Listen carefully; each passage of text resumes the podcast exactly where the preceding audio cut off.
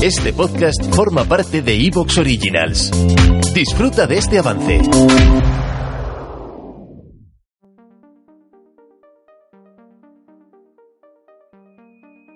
Aquí comienza un nuevo programa de relatos de misterio y suspense. Soy Javier Matesanz y os saludo desde Madrid, España.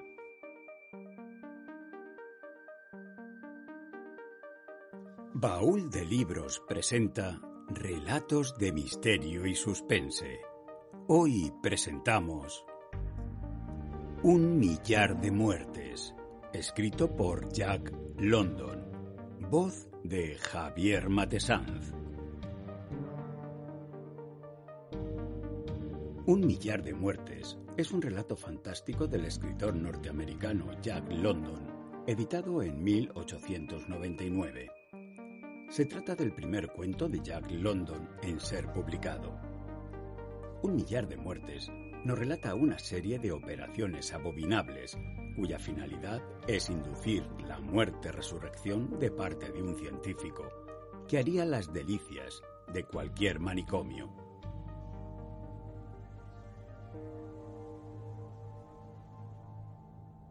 Había estado en el agua aproximadamente una hora y el frío y el cansancio, aunados al terrible calambre en el muslo derecho, me hacían pensar que había llegado mi fin.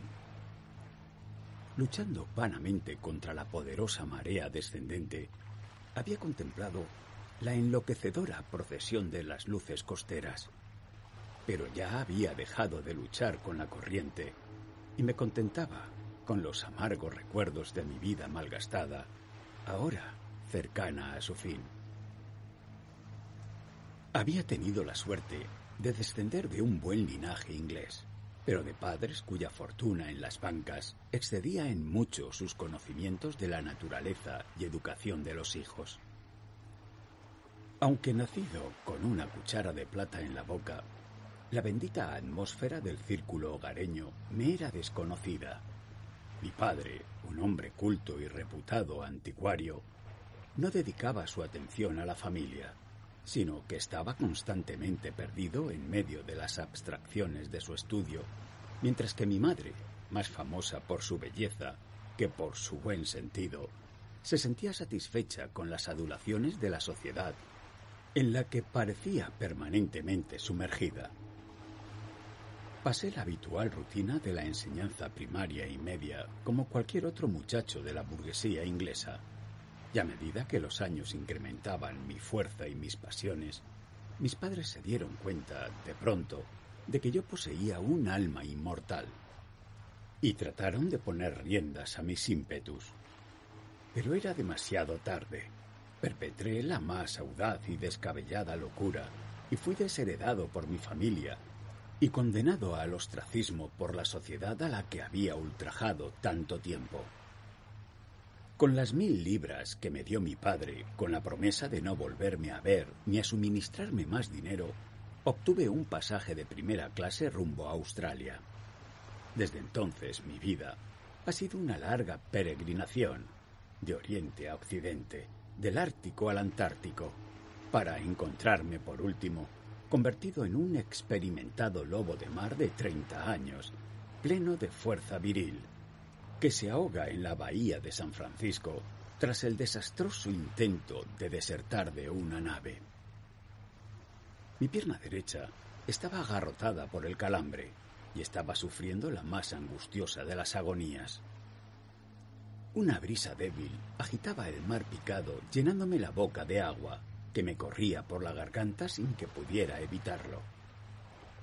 Aunque todavía lograba mantenerme a flote, lo hacía en forma puramente mecánica, pues estaba cayendo por momentos en la inconsciencia. Tengo el desvaído recuerdo de haber sido arrastrado más allá de la escollera y de entrever la luz de estribor de un vapor. Luego, todo se hizo oscuridad. Escuché el débil zumbido de unos insectos y sentí que el balsámico aire de la mañana de primavera acariciaba mis mejillas. Gradualmente se convirtió en un flujo rítmico a cuyas pulsaciones parecía responder mi cuerpo.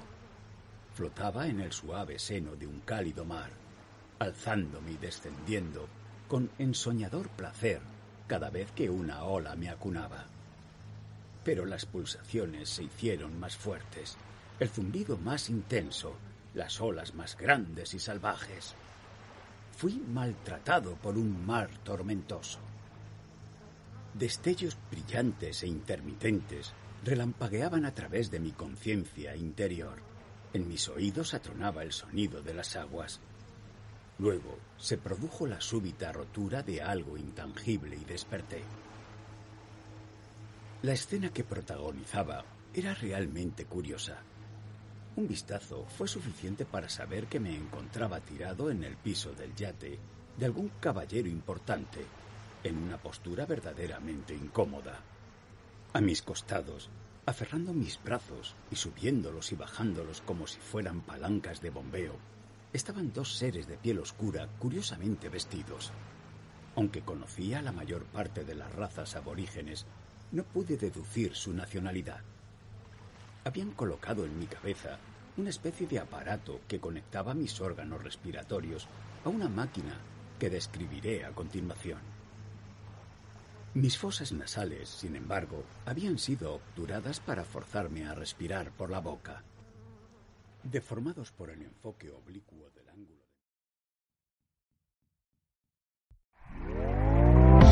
¿Te está gustando lo que escuchas? Este podcast forma parte de Evox Originals y puedes escucharlo completo y gratis desde la aplicación de Evox. Instálala desde tu store y suscríbete a él para no perderte ningún episodio.